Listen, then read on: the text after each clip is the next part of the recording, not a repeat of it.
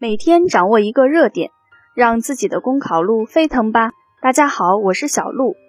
今天我们来关注的热点是破解飞刀问题。近日，飞刀医生手术后被家属举报的消息引起舆论哗然。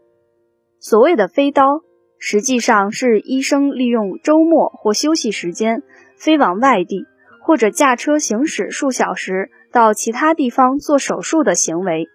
的确，飞刀有其客观的市场需求。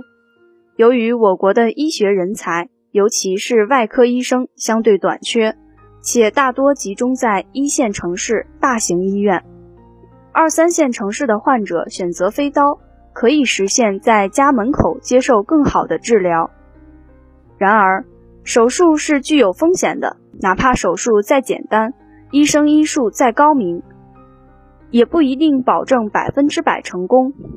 如果手术不成功，由于飞刀看病本身脱离制度保障，对于患者而言，尤其是自行选择飞刀医生的患者，会存在维权困难，使医患双方陷入窘境。实际上，飞刀之所以存在，主要在于地方优质医疗资源太少，以及在于正常的医学会诊程序繁琐。